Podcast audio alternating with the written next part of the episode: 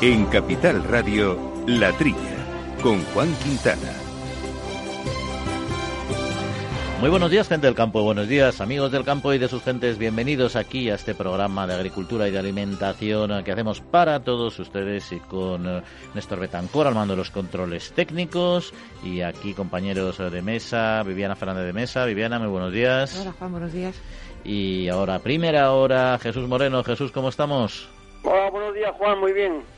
Y dentro de un ratito se incorporará, como siempre, Quintiliano Pérez Bonilla a completar nuestra sesión eh, de especialistas. Y hoy, aparte de muchos temas que vamos a ir abordando en nuestros distintos boletines de información y de opinión, nos vamos eh, a centrar en el sector del vino, porque las organizaciones profesionales vitivinícolas españolas, pero también las francesas y las italianas, han presentado una declaración conjunta en relación a la complicada situación del mercado eh, y a los medios económicos puestos a su disposición por los poderes públicos para ayudar a los agentes de la cadena de valor del vino y también en relación con ciertas propuestas legislativas de la Comisión Europea. Pues sobre este tema hablaremos con Ángel Villafranca, que es el presidente de la Organización Interprofesional del Vino de España. Y llevamos muchos programas hablando del sector ganadero, de sus problemas, de sus márgenes, de su reducción de consumo y en todo ello juegan un papel fundamental eh, los piensos. Y de estos vamos a hablar con Jorge de Sajas, el director general de CESFAC, de la Confederación Española de Fabricantes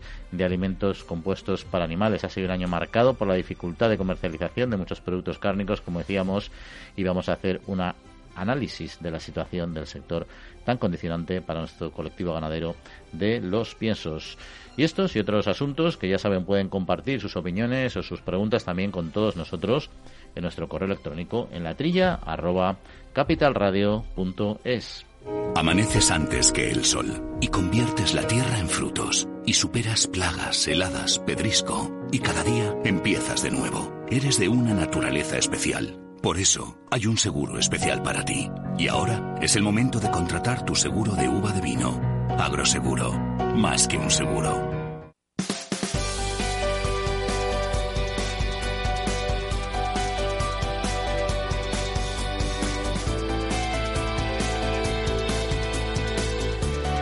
Pues eh, sin más dilación, vamos al grano. Jesús eh, y Viviana, eh, por cierto, vamos a arrancar con un tema, por si queréis comentar, de la reunión de los ministros de Agricultura de la Unión Europea que esta semana pues han revisado los puntos de la reforma de la política agrícola como un tema clave este año para nuestro sector y que son asuntos que están pendientes de un acuerdo con el Parlamento Europeo para dar un nuevo impulso que permita cerrar el pacto. Pretenden hacerlo en mayo, veremos si, si lo consigue. Y hay asuntos sobre tres reglamentos que forman parte de la reforma sobre los planes estratégicos nacionales en concreto, el segundo sobre organización común de mercados, sobre las OCMs y el tercero sobre un tema tan delicado como la financiación de las ayudas, su regularización y en todo esto los llamados ecosistemas, ecosquemas, perdón, la arquitectura verde está en el, en el centro eh, del debate. Eh, Jesús, eh, ¿quieres comentar tú algo sobre esto? Hombre, esto merece un comentario un comentario largo, quizá, quizá más largo que del tiempo de, que disponemos. Está, siempre estamos con la reforma de la PAC, reforma de la PAC, de la política agrícola. La reforma, ¿qué reforma? Vamos a ver. Hay un refrán que dice muy bonito de, de un poeta que dice, la rosa no la toquéis, que así es la rosa. Dejadla en la agricultura así, que así es la agricultura. Vamos a ver, sí, hay que preparar uno, uno, un plan financiero para que para que no no nos falte el, dinero que tiene que llegar a los países. Ya hemos dicho muchas veces en este programa que el 30% de la renta agraria viene vía PAC, porque conviene tener una agricultura que nos alimente. Estamos asistiendo ahora últimamente a una cuestión del clima, eh, la, cuestión de, del clima, el cambio climático y le piden, le piden a la agricultura que colabore con el cambio climático. Señor mío, si la agricultura es la que más colabora con el cambio climático, en todos los sentidos. Dice, hablan de, agricultura verde y ecosistemas.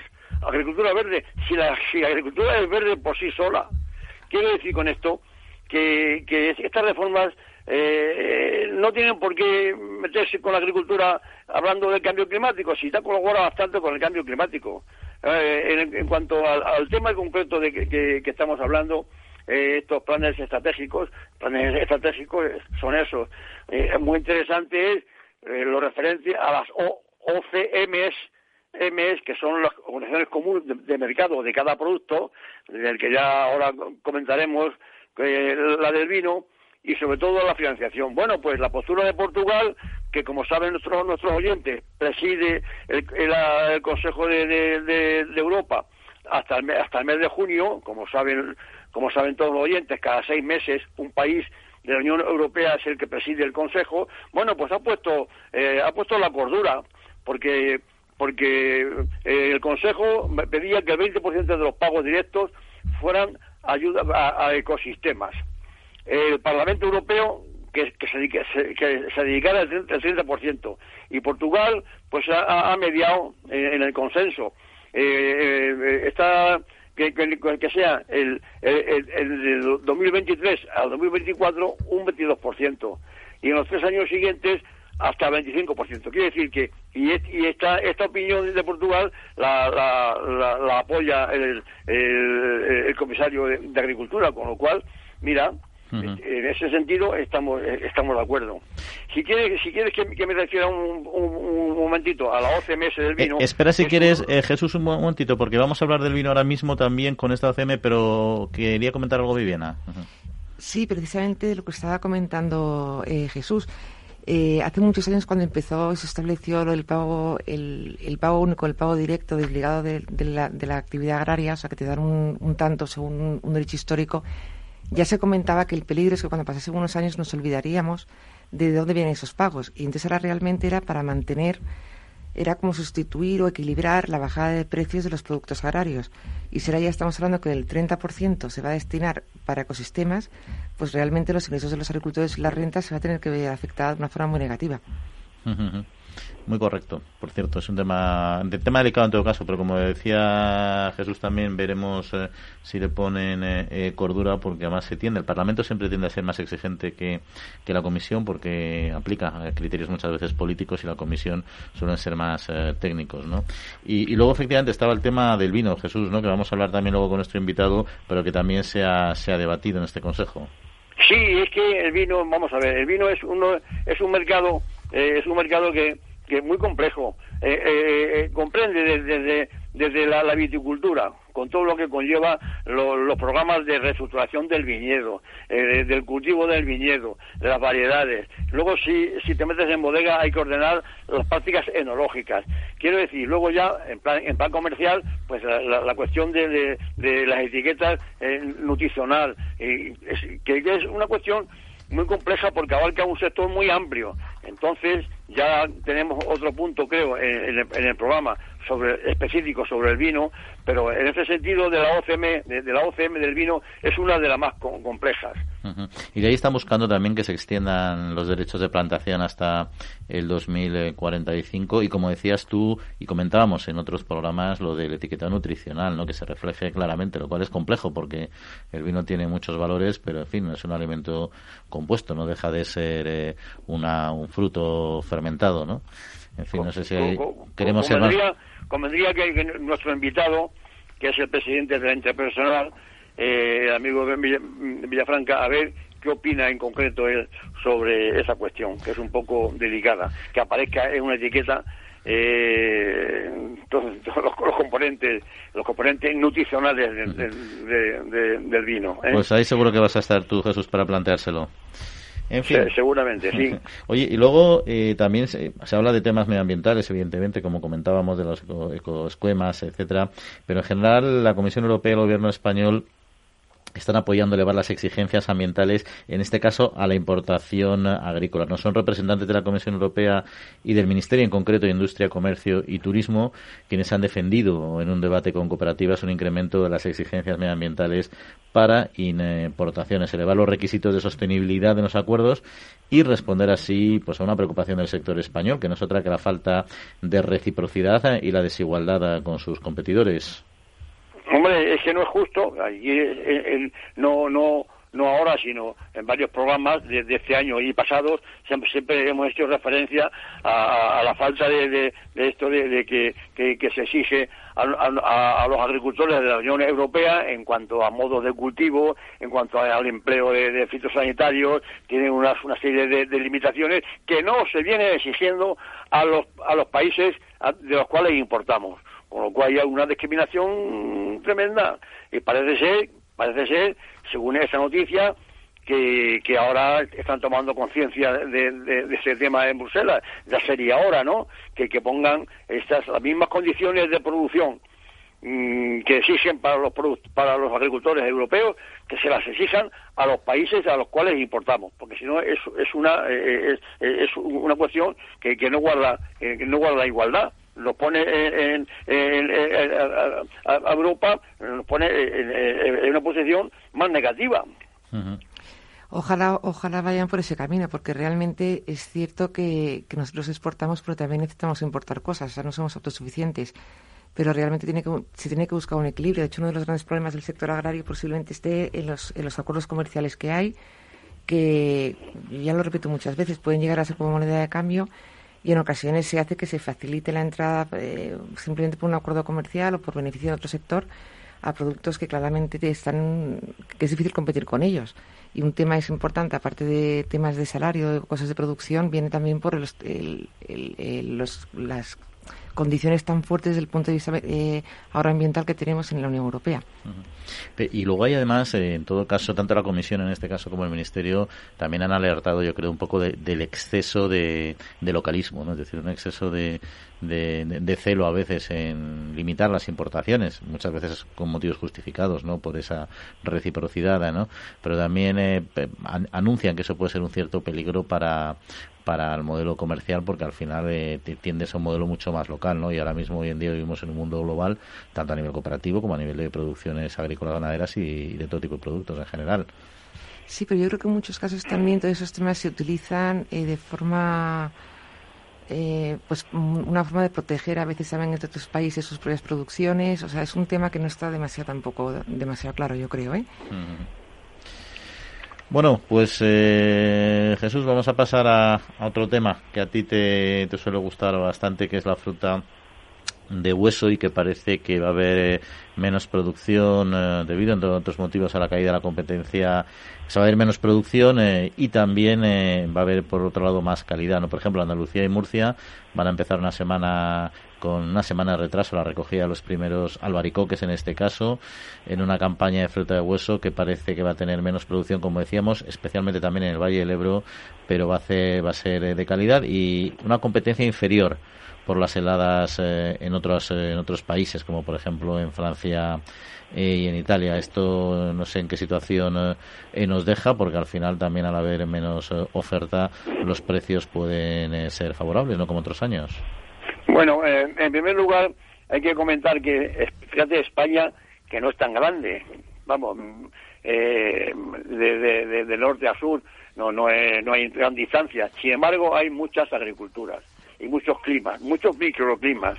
Eh, entonces, en el sentido de la, de la producción de, de fruta de hueso, que, que, empieza en, Cataluña, en, en y, ocupa toda la península, Extremadura, en fin, pues claro, este año el, clima nos ha hecho una mala pasada en general, con unas heladas eh, de, tardías que ha afectado a, varias producciones. De todas maneras, todos los, todas las, autonomías y todas las, zonas productivas han opinado un poco sí, todas están de acuerdo en que va a haber menos producción, pero eh, la, cosecha que se avecina es de 1,68 millones de toneladas y los agricultores están diciendo que no quieren aproximarse a los a los 2,24 millones de toneladas del 2017, en la que hubo un, un hundimiento de precios que fue desastroso.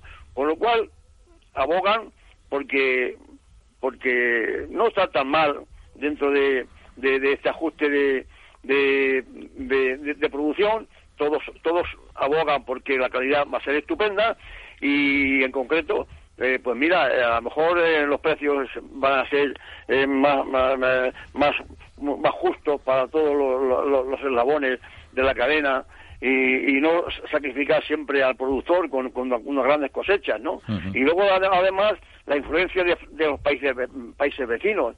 Eh, Francia ha declarado estado de, calamidad eh, climatológica unas heladas de 5 de abril en el Valle del Ródano. ¿Eso qué quiere decir? Que, que van a pedir menos, o sea, van a tener menos, menos fruta para, para, para exportar y, y, más demanda para, para importar.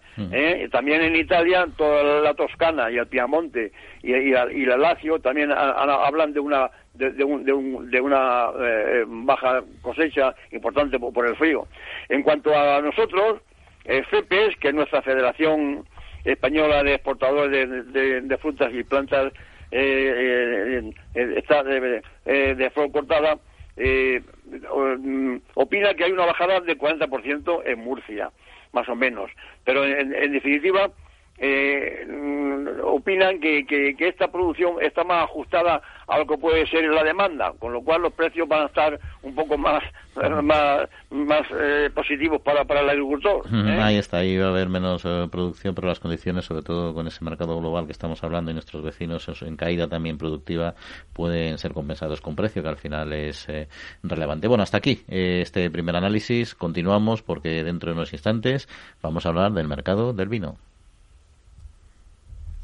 Actitud Agro es esfuerzo, es dedicación, superación.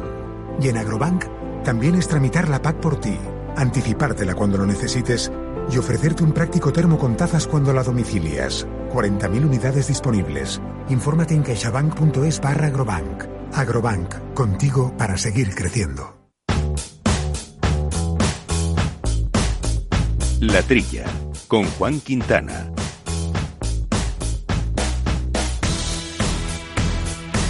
Pues eh, las organizaciones eh, profesionales vitivinícolas españolas, también las francesas y las italianas, han presentado una declaración conjunta en relación a la complicada situación eh, de mercado y medios económicos puestos a su disposición por los poderes públicos para ayudar a agentes, a los agentes de la cadena de valor del vino y también en relación a ciertas propuestas legislativas de la Comisión Europea. Y para hablar de ello nos acompaña Ángel Villafranca, que es presidente de la Organización Interprofesional del Vino de España Ángel, muy buenos días. Hola, buenos días. ¿Qué tal? Bueno, eh, cuando hablamos de cuando hablan de las propuestas eh, legislativas, en concreto, ¿cuáles son las que más les condicionan ahora? Bien, nosotros mm, estamos dentro de un. Hay que recordar a todos los oyentes que el, vino tiene un programa específico de ayudas, es el PASBE, programa de apoyo al sector vitivinícola, y eh, este programa pues se nutre con unos fondos ordinarios para hacer actuaciones que en su momento se determinó en la reforma de la paz, actuaciones como son retiradas de sus productos, eh, promoción en, países terceros, inversiones, ayuda a la reestructuración. Bueno, esto eh, lo veníamos gestionando de forma eh, ordinaria como parte de, de, la compensación que recibimos el sector del vino. En este momento se había liberado estos fondos para poder hacer otras actuaciones pero ya se utilizaron el año pasado y nosotros lo que eh, hemos demandado de la Comisión y en una carta dirigida a nuestro Ministerio y que ha sido apoyada, como bien dices, por las organizaciones de tres países, más eh, otros 15 países que se han sumado en el último Consejo de Ministros, estamos demandando ante la situación de caída de consumo que es el sector del vino, principalmente provocado por el cierre de Oreca, no solamente en España, sino en todo el mundo, pues eh, estábamos demandando un presupuesto extraordinario y específico eh, para salir de la situación actual de caída de consumo por consecuencia de COVID. Y decía entonces 15 eh, países más, además de los principales, porque Francia, Italia y España está claro que van de la mano. No sé si el resto de países les apoyan normalmente en sus reclamaciones, como parece ser que ha sido el caso, ¿no? Sí, bueno, hay que recordar que prácticamente en la Unión Europea eh, viñedo hay en, casi todos los países de la Unión Europea y eso hace de que la sensibilidad hacia un sector que hay que recordar que es un sector que tú no puedes plantar un año sí, otro no. Eh, la vid está plantada y, y evidentemente hay que seguir cultivándola independientemente que el producto eh, se comercialice o no se comercialice. La bodega tienes que seguir cuidándola. Tú no puedes abandonar un año un viñedo y volver al año siguiente como si no hubiera pasado nada. Eh, el trabajo hay que seguir haciéndolo y, y, eso nos da una característica especial como sector que, bueno es el que se ha trasladado además de todo el entorno y, bueno hace poco en la interprofesional presentamos un informe de lo que supone el sector del vino en España donde hay más de 500.000 puestos de trabajo de forma directa o indirecta. Y cambiando de tema, ¿se han resuelto las eh, tensiones comerciales entre la Unión Europea y Estados Unidos, al menos en lo que afecta al vino tras la llegada de Biden? Bueno, yo creo que al vino y al resto de, productos hemos hecho, eh, como se suele decir, una tregua, una tregua para negociar y en eso es lo que están eh, en este momento la Unión Europea y Estados Unidos. Nosotros confiamos, tiene nuestro apoyo nuestra administración y, la Administración Europea para poder zanjar de una vez por todas esos aranceles que nos parecen totalmente injustos, porque además no vienen del sector, no vienen de, ni del sector vitivinícola español, europeo o americano, vienen directamente de unas sanciones que, son de Airbus y que nada tienen que ver con la viticultura y con, y con los viticultores. Y vamos a entrar en cuestiones eh, de consumo, porque cómo está evolucionando la demanda del consumo interno en Europa y en España en particular. ¿Es necesario eh, reforzarlo o va a buen ritmo? Eh, hay que reforzarlo porque hay que recordar que el año 20, lo que estábamos hablando hace un momento con, con el cierre de Oreca, pues, pues hemos tenido una caída importante. En España se ha aproximado prácticamente a una caída de 300 millones de litros, lo que hemos dejado de consumir a lo largo del 2020. Y, igualmente ha sucedido en el resto de países. Eh, evidentemente, tener cerrado toda la hostelería, eventos y demás nos han puesto una condición complicada y para eso es parte de esos fondos extraordinarios que estamos demandando, para poder recuperar mm, la promoción y el consumo de, un producto tan mediterráneo y tan y tan nuestro como es el vino. Y tenemos a Jesús Moreno que le quería hacer alguna pregunta también. Hola, buenos días, ¿qué, qué tal? Buenos días. Eh, señor Villafranca. No, vamos a ver, está claro que si hay un producto sensible a, lo que ha ocurrido con la pandemia es el vino. Está claro que, que, el cierre del canal eh, Oreca es, ha sido, vamos, ha sido la, clave de este descenso del consumo aunque se haya aumentado un poquito el consumo de los hogares, pero nada para compensar eh, la falta de consumo en el canal Oreca. Claro, las peticiones del sector eh, son, eh, a mi entender, de dos tipos. Una es esta, esta, este año crítico, este, estos años críticos que, que, que, dan por hecho que hay excedentes, porque si ese vino no se ha consumido, sí que está en las bodegas, ¿no? Y, y esa ayuda mm, debe ser vía ayuda al almacenamiento. Eh, aunque venga acompañada de, de promoción para que se consuma más, pero que se consuma más y se exporte más, pero de cara a, 2022 o al 2023, porque mientras dure este problema, desgraciadamente, pues eh, el tema es, es, complicado. Yo quiero que, que me conteste un poco en ese sentido y, sobre todo, ¿qué piensa también la interprofesional sobre la cuestión del etiquetado que, que, se, que se, se propone claro, nutricional. ¿Es, es partidario la interprofesional de que el vino venga una etiqueta con todos sus eh, propiedades nutricionales. Bien, ahí, como bien dices, hay dos, hay dos preguntas totalmente eh, diferentes.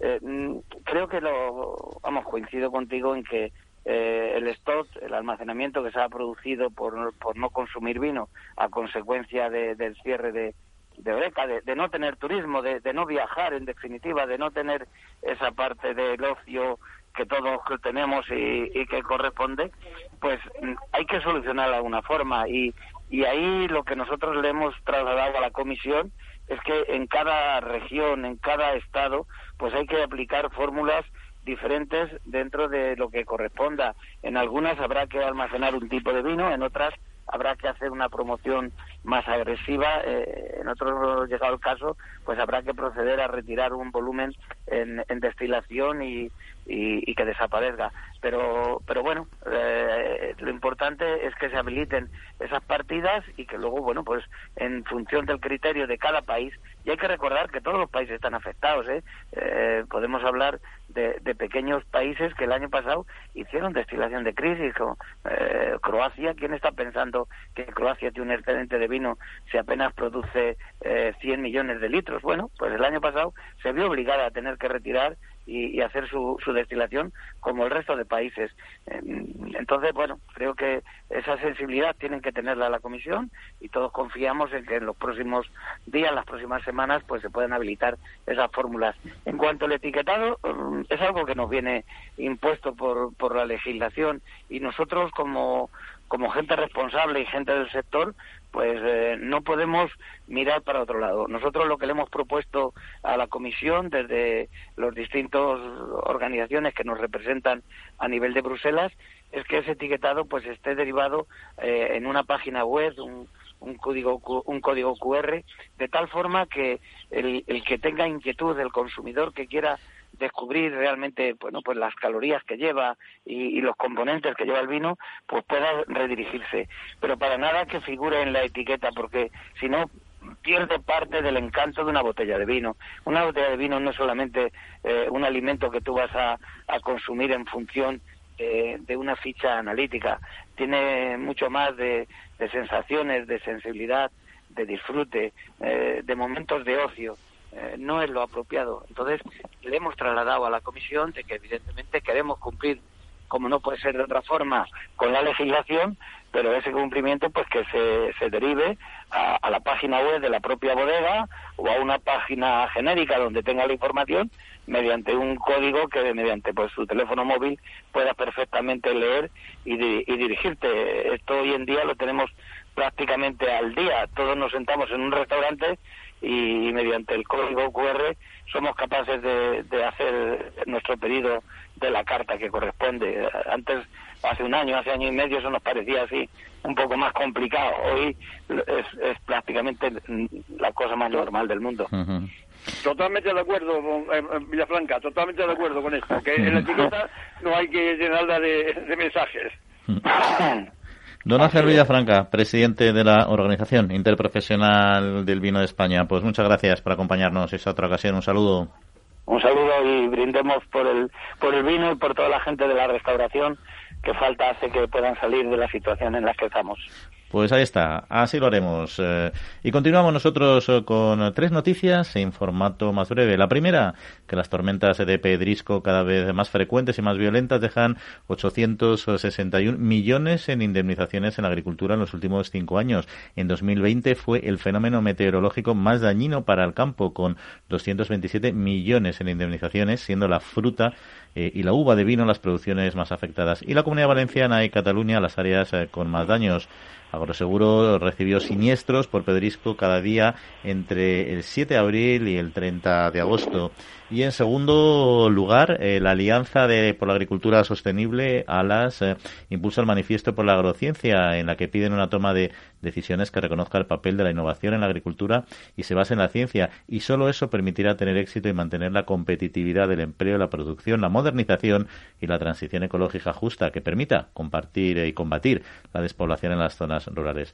El documento cuenta con la adhesión del Foro Interalimentario, la Asociación Empresarial para la Protección de las Plantas, AEPLA, y la Asociación Española de Agricultura de Conservación y Suelos Vivos, además de COA, CEPEX, UPA, Cooperativas Agroalimentarias de España y ANOVE. Y finalizamos este último repaso con Singenta, una de las principales empresas biotecnológicas del mundo que ofrece soluciones a agricultores de todo el planeta para que puedan trabajar y conseguir sostenibilidad rentable y competitiva pues Singenta ha presentado en La Rioja el Atus Era y Axial Pro, que ¿qué son? Fungicidas y herbicidas que optimizan la cosecha de cereal. Ahí lo dejo. El Foro Interalimentario trabaja por conseguir los mejores productos con la máxima calidad a los mejores precios, velando por garantizar la seguridad de la cadena alimentaria sostenible desde su origen hasta que los productos llegan al consumidor. Para ello cuenta con el compromiso de las empresas que lo integran que apuestan por la seguridad, la calidad, la investigación, la innovación y la justa retribución de todos los agentes de la cadena.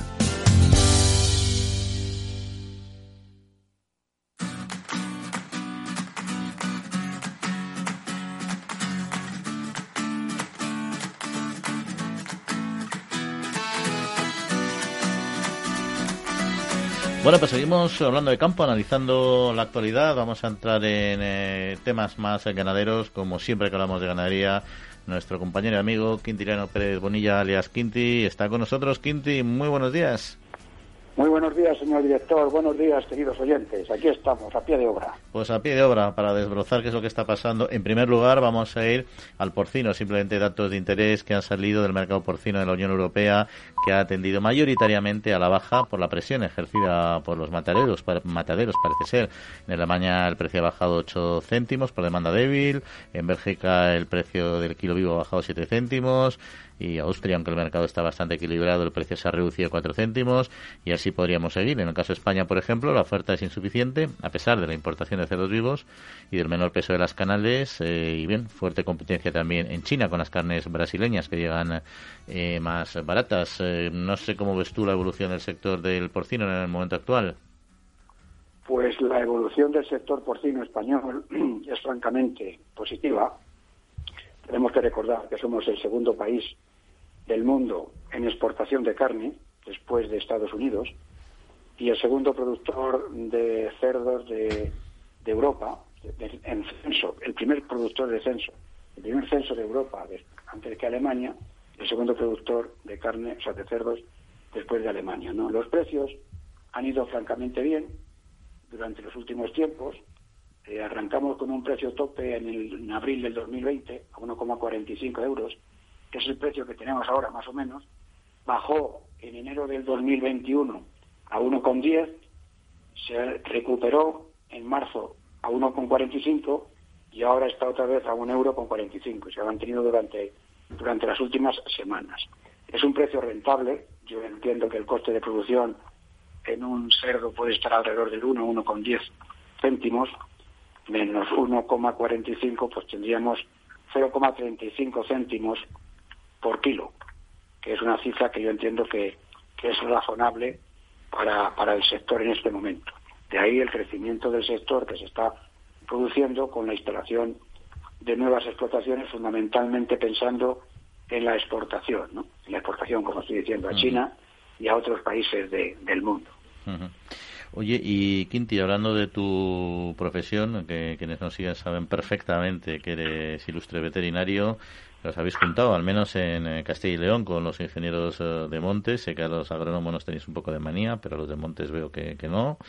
¿Y para qué? Pues eh, para pedir una gestión del lobo respetando el medio rural. Así lo ha hecho el Consejo Autonómico de Veterinarios de Castilla y León y el Colegio Oficial de Ingenieros de Montes, que representan ambas profesionales. Y ha mostrado su apoyo a la gestión del lobo ibérico que se está realizando en el marco legal establecido por la Directiva de Hábitats de la Unión Europea y el Convenio de Berna.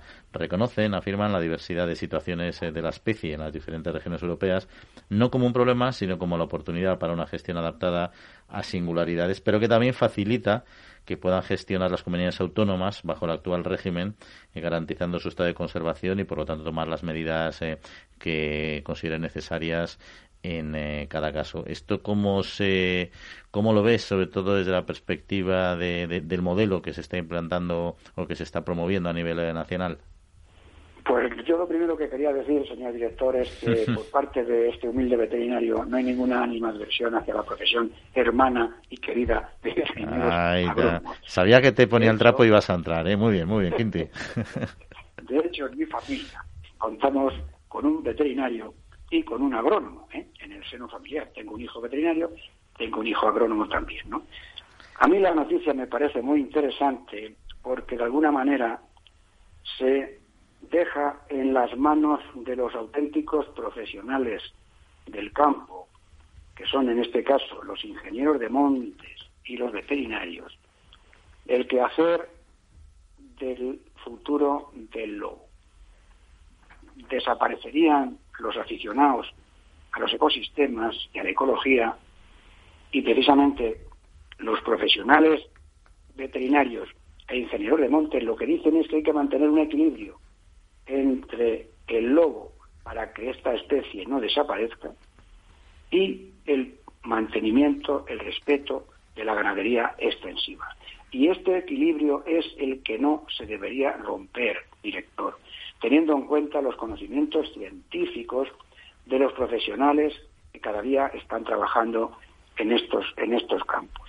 No pensemos en utopías y no pensemos en situaciones que después, a la larga, hay que volver hacia atrás, ¿no? Dejemos que las cosas las estudien los que saben del tema y de esta forma yo creo que funcionarán las cosas muchísimo, muchísimo mejor. O sea, me alegra la noticia, la veo muy positiva y muy interesante por ser dos profesiones que conocen el asunto y que tienen información suficiente para salir adelante con el asunto. Eso es lo que yo pienso en este momento. Pues nos vamos a ir, Quinti, a Europa porque la EFSA eh, no descarta el riesgo de transmisión eh, de la peste porcina africana por el pienso, la cama y el transporte. ¿no? Nos descarta que se introduzca en las regiones no afectadas de la UE a través de la Unión Europea a través eh, de estas vías, también de los vehículos eh, que decíamos, por ejemplo, el transporte de cerdos vivos que regresan de las zonas afectadas. Esto ha sido analizado en el último Consejo de la Autoridad Europea de Seguridad Alimentaria, de la EFSA, en relación con esta enfermedad. Indica que el potencial de transmisión a través de estas vías es menor que para varias otras, como el traslado de cerdos domésticos vivos o permitir el contacto entre jabalíes y cerdos eh, domésticos, que es donde yo creo que se está produciendo gran parte de los problemas, al menos en origen. Está clarísimo. O sea, lo que hay que intentar evitar es la transmisión del, virus. El virus tiene una fuente de infección. En algunos casos pueden ser los jabalíes y en otros casos pueden ser animales domésticos. Perfecto. Una vez que tenemos la fuente de infección, lo que hay que evitar es que esa fuente de infección sea capaz de infectar a través de lo que vamos a ver ahora a otras explotaciones. Pero lo primero que hay que hacer es eliminar la fuente de infección. Y para eliminar la fuente de infección, en el, en el caso de las explotaciones con cerdo blanco o con cerdo intensivo, hay que erradicar el foco, eliminar el foco eliminando el virus desaparecería la fuente de infección. Y en el caso de los jabalíes, lo que habría que hacer era, en mi caso, en mi opinión, y una vez que ya ha pasado un tiempo y se ve que la enfermedad se está convirtiendo en endémica, en crónica en esas zonas, habría que hacer un vaciado sanitario y eliminar todos los jabalíes de la zona porque hemos podido comprobar que no somos capaces de eliminar la enfermedad de la zona. Que esos jabalíes que se eliminarían con el justo pago a los ganaderos correspondientes, o en este caso a los dueños de los cotos, si los cotos son privados, si los cotos son estatales no haría falta, pero si el coto es privado, habría que indemnizar de forma adecuada al dueño del coto y repoblar con jabalíes sanos, libres de peste porcina africana, una vez que se han eliminado las fuentes de infección.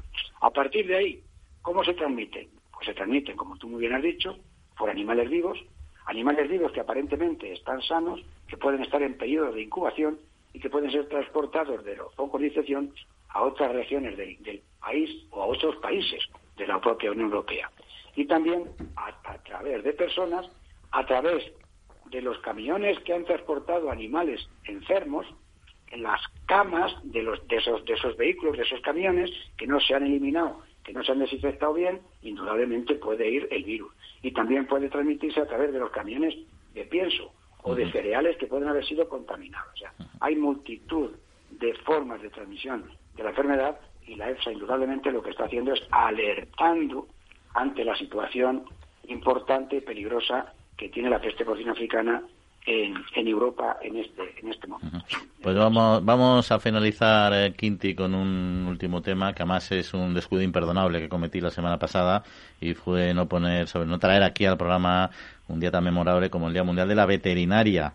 Claro, es el último sábado de abril, yo siempre asocio abril un mes más largo que acaba este sábado, pero no, me he dado cuenta que acabó el sábado pasado, luego se celebró este este día importante también incluso en, lo del papel que pueden jugar también en lo que es la COVID-19, más allá de, por supuesto, el cuidado de nuestros, eh, nuestra sanidad animal, nuestra cabaña ganadera y también, aunque no sea objeto de este programa, los animales domésticos, que también eh, hay que mantenerlos en la salud adecuada precisamente para proteger también la salud humana de alguna manera. Pues sí, estuve tú yo todo el fin de semana mm, triste, triste porque no se me había felicitado. Es que eres muy discreto y no, no, no tienes que, tienes que levantar la mano, Quinti, oye, oye, que yo quiero que me felicitéis, como, y algún regalillo también puede haber caído incluso. Soy una, persona humilde, a la parte sencilla, ¿no? Entonces, no, no quise caer en el error, ¿no? Bueno, pero efectivamente, eh, la profesión veterinaria, junto con la profesión médica, son las bases para la salud humana, porque la profesión veterinaria previene las enfermedades que se pueden transmitir después a la especie humana.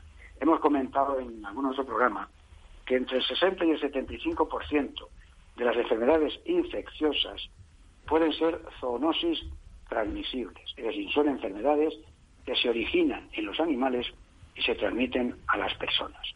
De hecho, el, el lema clave de nuestra profesión, también lo hemos comentado, higia pecoris, higiene pecuaria, salus populi, salud del pueblo, es decir, la higiene de los animales, la salud de los animales es la que te va a prevenir la transmisión de las enfermedades a, las personas. En el caso de la COVID, si es cierto que el virus aparece en un animal, sea el pangolín, o sea el murciélago, o sea un hospedador intermediario que no se sabe si es el tejón, los hurones, qué duda cabe que la profesión veterinaria codo a codo con la profesión médica son los que tienen que estudiar cómo pasó el virus del animal a un hospedador intermediario para posteriormente pasar a la especie humana, cómo se transmitió el virus del animal a la especie humana y después qué medidas son las que habría que tomar en la especie humana para evitar la difusión de la enfermedad.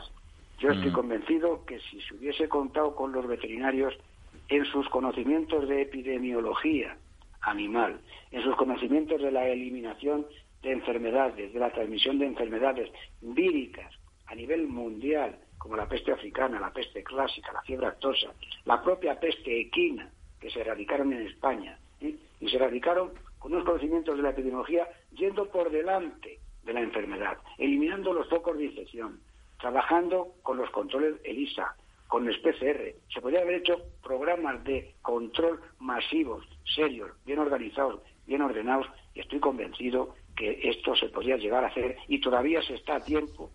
Y yo apelo a los dirigentes sanitarios de algunos de los países que busquen el conocimiento veterinario en epidemiología, en prevención de enfermedades y en eliminación de las mismas, que yo creo que nos iría muchísimo mejor. Es lo que te puedo decir, director, en este, en este sentido. Pues ahí lo dejas, Quinti. Seguimos hablando, vamos a hablar de un tema también que te interesa mucho, que son los piensos, pero eso va a ser en unos instantes. El Foro Interalimentario es una asociación sin ánimo de lucro que agrupa empresas punteras del sector agroalimentario que trabajan con más de 22.000 pymes y productores primarios. Las empresas del foro sustentan más de 90.000 puestos de trabajo y destinaron casi 200 millones de euros a actividades de investigación e innovación y al desarrollo de nuevos sistemas de producción alimentaria.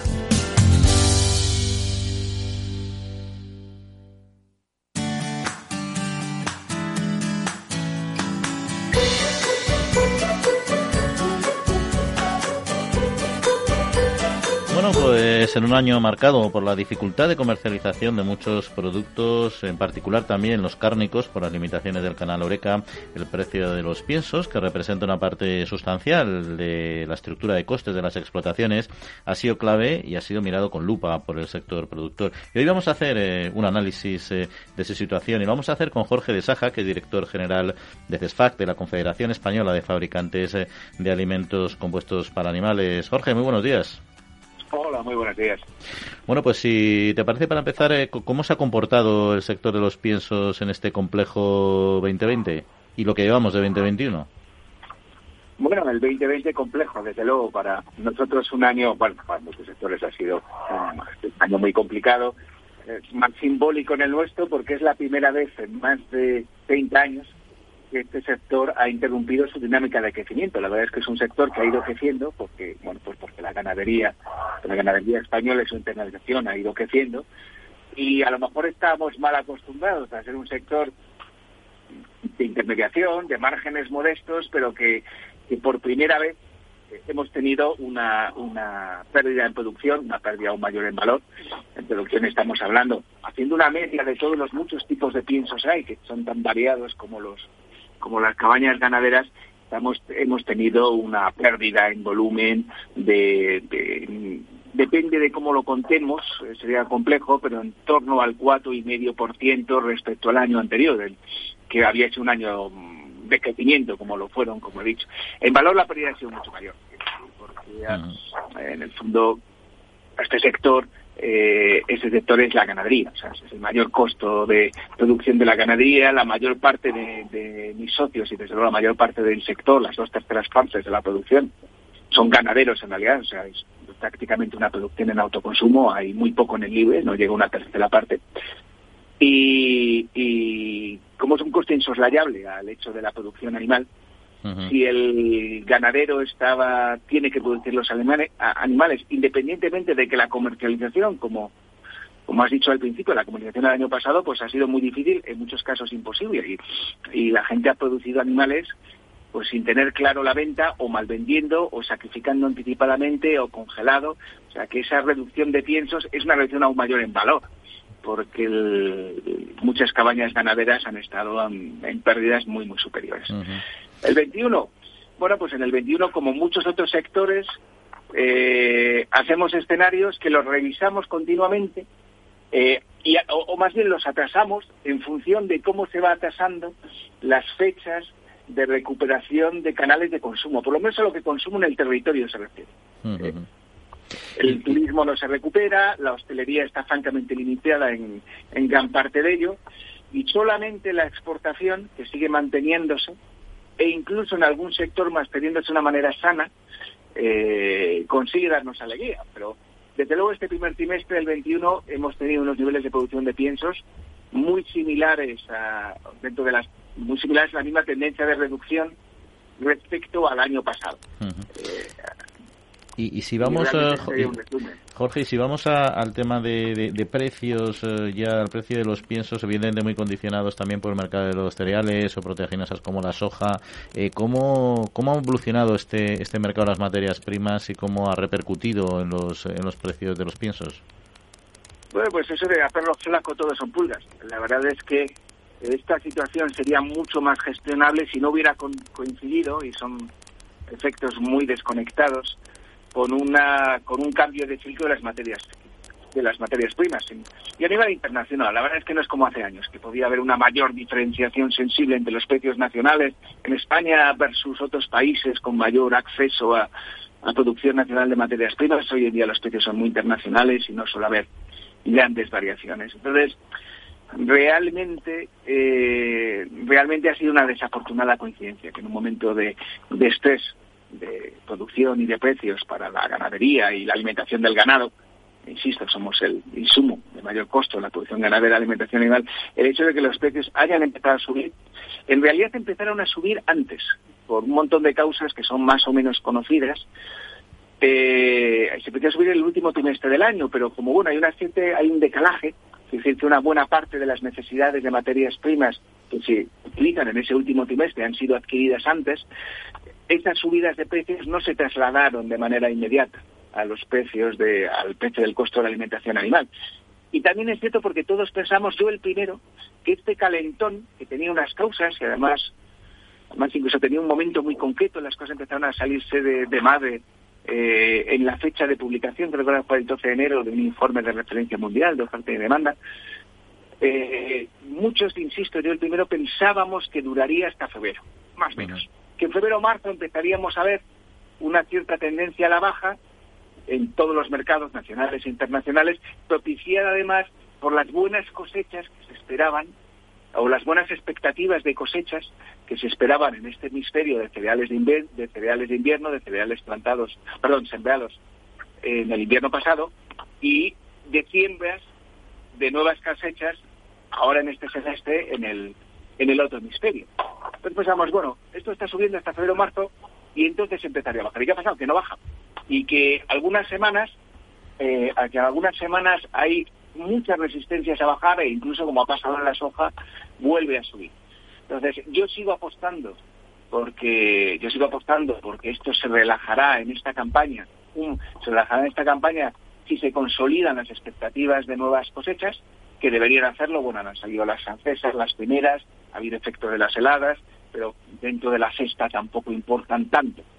Eh, yo creo que se pero también es cierto, también es cierto que la mayor parte de los expertos están apostando por algo que pasa cada X años. Nosotros no lo habíamos visto desde el periodo 2007-2008. Antes eran periodos que duraban una década, ahora duran cuatro o cinco años eh, de tensiones en los precios y precios al alza, eh, digo en materias primas. ¿Puede pasar sí o no? Bueno, el problema de fondo es que tenemos unos stocks mundiales muy bajos, llevamos dos años comiéndonos remanentes.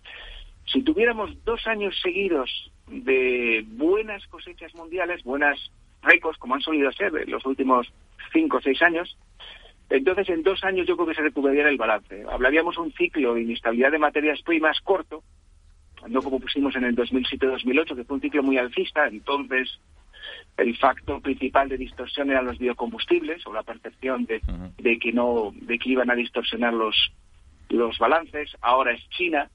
Eh, pero bueno si realmente estuviéramos dos años de muy buenas cosas a nivel mundial yo creo que entonces que ese ciclo acabaría. Y que resulta que estamos una buena cosecha como suele pasar en cuatro años una buena cosecha récord una cosecha buena una mala y una regular. Depende de cómo caigan esos ciclos en los próximos cuatro años yo creo que veremos ese ciclo que dura esos dos o hasta cuatro años, pero no creo que más. Oye, y, Jorge, ahí has mencionado también el caso de la soja, que son producciones que vienen eh, de fuera. Eh, entiendo que es una, limitación, quizá depender tanto de cultivos que en ningún caso se, o muy pequeñísima proporción se producen en nuestro, en nuestro país, por ejemplo, en nuestro entorno. Eh, ¿Qué está haciendo el sector, eh, si, si es que se puede hacer algo para cambiar esta, esta dependencia? Bueno, dependencia que tiene una parte de mito y una parte de realidad.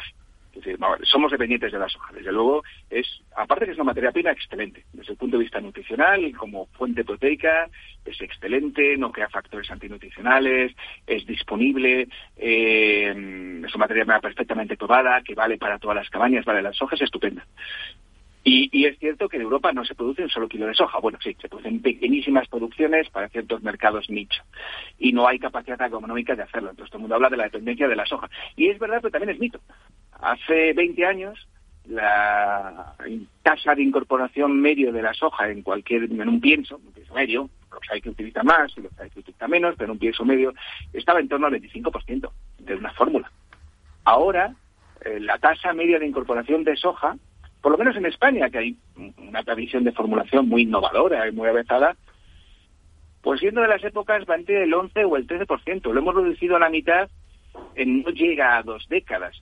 ¿Y eso por qué? Y ahí es donde entra el sector. Bueno, primero porque yo siempre me quito el sombrero con los formuladores españoles, sobre todo cuando estoy en foros europeos, quizá porque somos un país que es muy deficitario en materias primas para alimentación animal, por mucho que seamos la potencia en producción de alimentación animal y una de las potencias ganaderas, eh, es que somos un país que siempre hemos sido deficitarios y con problemas en materias primas, por lo cual los formuladores españoles, ahí el trabajo que hace Fenda, son tremendamente ágiles a la hora de cambiar las fórmulas de una manera eficiente para ajustarse a las materias primas que sean disponibles. Y eso, que es una, una cultura de sector, eh, se nota mucho. O sea, cada vez se usan más fuentes proteicas. También como sector se investigan otras.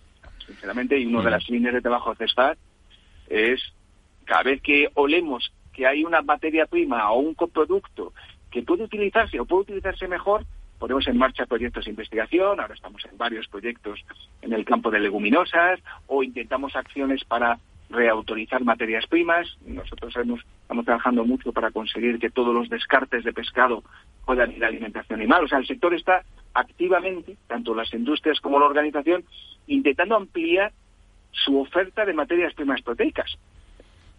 Primero, para no ser tan dependiente, pero también siendo pragmáticos. Eh, se puede hasta cierto punto eh, sustituir. Aún así, eh, o sea, no creo que haya mucho más margen de reducción de lo que hemos hecho a lo largo de esta última década. Bueno, pero, pero, con las, por las cifras que dices, efectivamente ya hay una dependencia relativa, porque ese, ese 11% tampoco es em, excesivo. Por cierto, que, que está con nosotros Quintiliano Pérez Bonilla, que no sé, Quinti, si querías comentar algo de lo que estamos hablando. Hombre, lo primero que quería era saludar a don Jorge, que hace mucho que no le veo. ¿Qué tal estás? Buenos días, director. Un placer oírte. Y sí, hace muchos días. Un abrazo. Mucho tiempo. Mira, yo quería que me dieras tu opinión en relación con lo siguiente. España, como bien dices, es un país deficitario en materias primas, deficitario en cereales. Parece que en estos últimos tiempos hay un equilibrio a nivel mundial en producción de cereales y consumo. Y sin embargo, la Unión Europea, como bien sabes, está con la nueva teoría de la, de la granja a la mesa, intentando aumentar la superficie de agricultura ecológica. Agricultura que indudablemente, la producción ecológica, disminuye los rendimientos, aumenta los costes de producción y aumenta el precio de esta materia prima. De cara a la opinión de CESFAC, ¿cómo, ¿cómo ves este asunto? Te vamos a pedir, eso sí, Jorge, un poco de brevedad en la respuesta porque vamos ya un poco ajustaditos de tiempo. Eh, perfecto, Juan. Hombre, lo miramos con, con voluntad de, de, hacer cosas, hacemos muchas cosas y tenemos buenas historias que contar como sector, pero con un cierto sano escepticismo. Eh, la Comisión Europea a veces tiene difícil conciliar los buenos deseos con la realidad. Y a Dios gracias, tenemos muy buenos técnicos en la Administración española que, que, bueno, que intentan conciliar la realidad con unos y otros. El problema es cuando la política se mete demasiado. Entonces, sí hay un margen para unas mayores producciones ecológicas, sí hay una preocupación activa eh, de, de y otros para poner muchas iniciativas que pudiéramos poner dentro del globo de sostenible, algunas con cifras y con objetivos, pues, como la Agenda Sostenible SPAC 2030, que establece objetivos muy concretos para aumentar o para asegurar que la materia prima que venga sea de un origen sostenible y producido como tal, pero sigue habiendo un fuerte divorcio entre la realidad y las expectativas de la Comisión, en parte responsabilidad de nosotros los sectores que quizás no hacemos la suficiente pedagogía. Me encanta la respuesta de una forma políticamente correcta, lo del santo escepticismo. Ahí está. Bueno, Jorge, Jorge de Saja, director de CESPA, pues muchas gracias por acompañarnos, como siempre. Muchas gracias, Juan, y a tus órdenes, director. Mm. Un abrazo, Dios.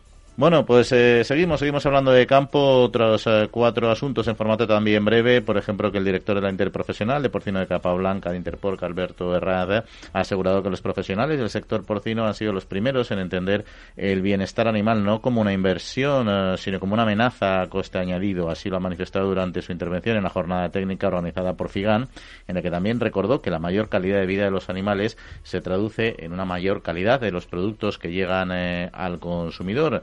Y por otro lado, la Organización Interprofesional de la Carne de Vacuno, Provacuno, ha impulsado un sello de bienestar animal referencial de bienestar animal eh, en vacuno de carne PAUS, que se llama, que en palabras de su presidente Eliseo Isla, es el más completo, técnicamente serio, objetivo y riguroso del mundo.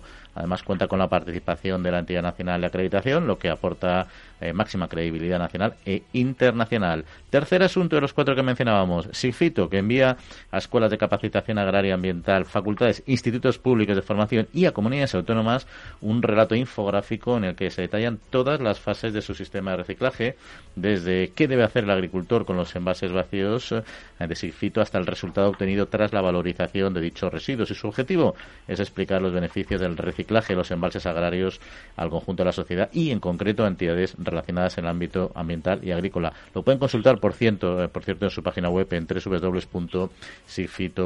Y vamos a, la última de la tarde. El pasado martes se celebró una, novedad, una novedosa sección de la sesión, perdón, de la sección de Derecho Agroalimentario del ICAM, apoyada por el Foro Interalimentario, para abordar las consecuencias legales de los daños y perjuicios producidos en el sector agroalimentario por las medidas de contención de la COVID-19 y también la base legal a disposición del sector para poder reclamar a las administraciones el resarcimiento de los daños mediante la oportuna indemnización.